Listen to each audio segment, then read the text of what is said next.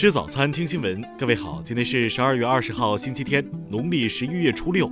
新阳在上海问候您，早安。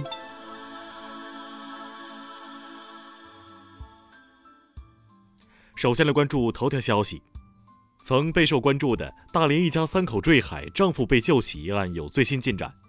近日，被告人郑某伟涉嫌故意杀害其三岁女儿后跳海自杀未遂，被大连市检方以非法剥夺他人生命、造成一人死亡，涉嫌故意杀人起诉。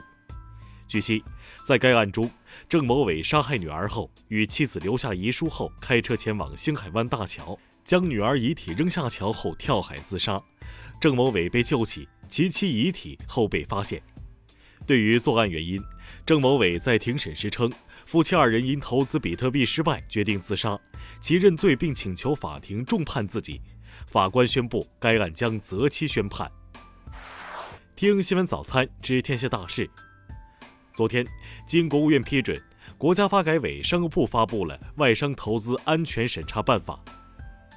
国家航天局昨天上午在京举行探月工程嫦娥五号任务月球样本交接仪式。经初步测量，嫦娥五号任务采集月球样本约一千七百三十一克。中央财经委员会昨天表示，我国完整的产业链和强大的供给能力为全球抗击疫情做出了重要贡献。到目前为止，我国已经为全球提供了超过两千亿只口罩，全世界人均三十只。日前。国务院安委办油气储存和长输管道企业安全风险隐患专项排查治理督导完成，发现问题隐患一千零六十六项，其中重大隐患四十项，责令停产整改企业两家。教育部近日印发通知，要求委转唯帽子倾向，推进人才称号回归学术性、荣誉性本质。农业农村部近日介绍。目前，我国农作物良种覆盖率在百分之九十六以上，为我国粮食连年丰收和重要农产品稳产保供提供了关键支撑。武汉市卫健委昨天介绍，武汉市卫生应急指挥与疫情大数据应用系统已建成，应急状态下大规模核酸检测能力可达每天一百五十万人次以上。近日，中国工程院全球工程前沿二零二零报告发布。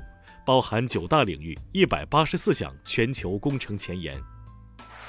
下面来关注国际方面，美国国会十八号晚再次通过一项临时拨款法案，以暂时避免联邦政府关门，为国会议员就二零二一财年政府支出和新一轮经济纾困方案进行谈判提供更多时间。美国联邦储备委员会十八号公布的今年第二轮银行压力测试结果显示。美国大型银行能够抵御新冠疫情和经济衰退带来的冲击。据美媒十九号报道，特朗普政府已通知国会，打算关闭美国在俄罗斯剩下的最后两个领事馆。世卫组织十八号宣布，已与多个疫苗研发或生产机构就疫苗采购事宜签署协议或意向声明，保证全球新冠疫苗计划将能获得近二十亿剂疫苗。南非卫生部长十八号通报称。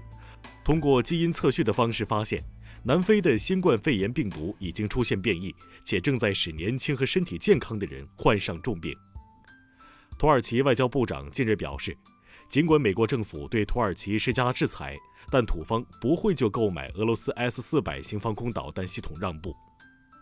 伊朗总统鲁哈尼十七号称，他确信由美国当选总统拜登领导的新政府将重返伊朗核问题全面协议，并解除对伊制裁。塔吉克斯坦总统十八号表示，阿富汗东北地区安全局势正在恶化，这对独联体南部边境地区安全造成了威胁。下面来关注社会民生。北京市官方昨天表示，当前有少数商超、餐饮店、酒店等公共场所出现防疫措施落实不严和从业人员未佩戴口罩等问题，必须引起高度重视，迅速予以纠正。针对部分省份电力吃紧状况。南方电网昨天回应称，将密切跟踪经济形势、用电市场和一次能源供应情况，优化资源配置，保障各省区电力有序供应。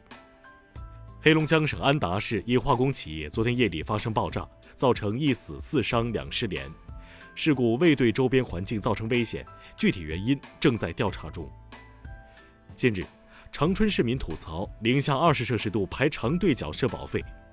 当地社保局回应称，将提前一小时上班，中午不间断服务，积极应对业务高峰。日前，扬州一名十四岁少年张家辉挺身而出，保护一对母女免遭醉汉纠缠。当地警方在第一时间对张家辉的见义勇为行为予以确认。下面来关注文化体育。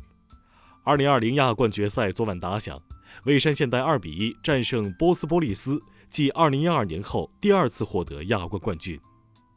昨晚，英超联赛第十四轮展开角逐，卫冕冠军利物浦七比零大胜水晶宫，夺得了本赛季英超的圣诞冠军。受疫情影响。欧洲三大电影节之一的柏林国际电影节宣布改期，对公众开放的展映和颁奖环节将改到明年六月。近日，历时五年编纂完成的《辞海》第七版正式上线网络版，用户可以在电脑网页、手机应用和微信公众号中使用。以上就是今天新闻早餐的全部内容。如果您觉得节目不错，请点击再看按钮。